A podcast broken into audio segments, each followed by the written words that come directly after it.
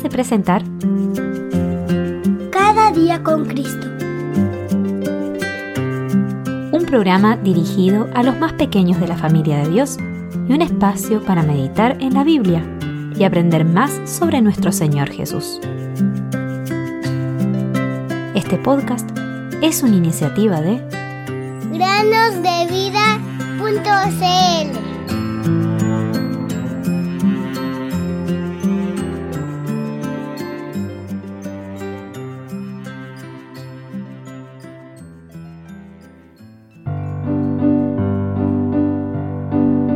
del pecado es muerte, mas la dádiva de Dios es vida eterna en Cristo Jesús, Señor nuestro. Romanos 6:23 Bienvenidos queridos amigos y amigas a un nuevo día de meditaciones en el podcast Cada día con Cristo. Continuaremos el día de hoy con nuestra aventura conociendo el Nuevo Testamento. El día de hoy hablaremos de la segunda carta a los Corintios. Esta carta, por un lado, continúa la primera que ya hemos visto, pero también tiene un enfoque particular. El tema principal ya no es solamente la vida de la congregación local, sino especialmente la vida de Pablo como apóstol de Jesucristo. Es una carta muy personal en algunos aspectos, ya que nos brinda una visión profunda de la dedicación de un siervo de Jesucristo y de sus sentimientos internos, los cuales están llenos de gran desesperación y profunda tristeza, pero también de mucha alegría. Por otro lado, la segunda carta a los Corintios muestra la imagen de un pastor fiel que cuida de un rebaño rebelde. Y por otro lado, tiene un valor especial para quienes desean servir al Señor y a su iglesia con todo su corazón. Se cree que esta carta fue escrita algunos meses después de la primera, cuando Tito, uno de los colaboradores de Pablo, volvió de Corinto con las buenas noticias de cómo la primera carta había impactado a los corintios. Esta había despertado la conciencia de ellos y restauró el temor de Dios en sus corazones, así como la pureza en su conducta. El apóstol Pablo se alegró mucho al recibir estas buenas noticias, pero también se vio afectado por la condición de los corintios. Mucho había mejorado en Corinto, sin embargo, aún había que abordar otras quejas, como los falsos maestros que difamaban a Pablo como apóstol.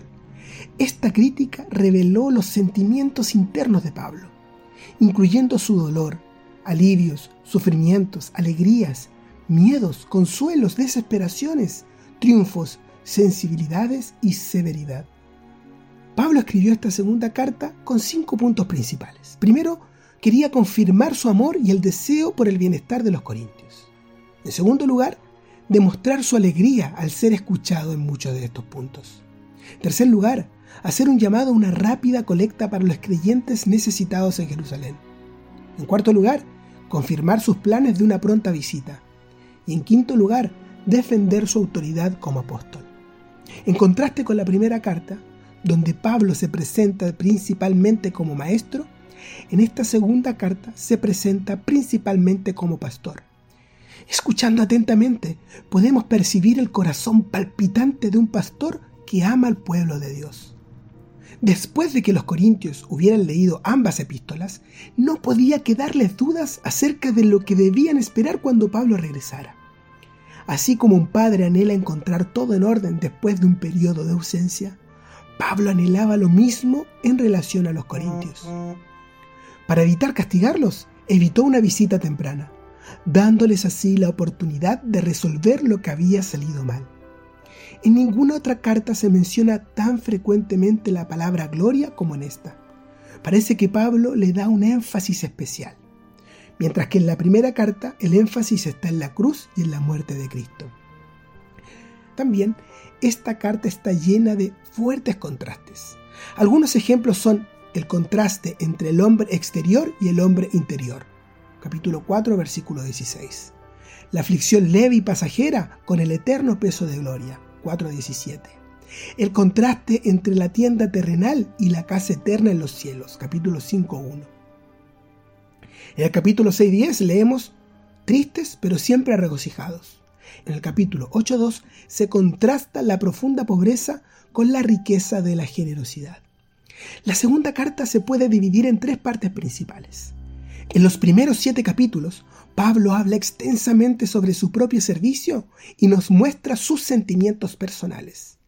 En los capítulos 8 y 9, Pablo habla sobre el servicio de dar a los cristianos y anima a los corintios a dar, para así ayudar a los creyentes en Judea.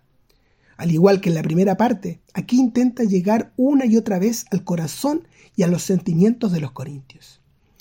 Y desde el capítulo 10 hasta el final, él defiende su apostolado, el cual había sido cuestionado por algunos.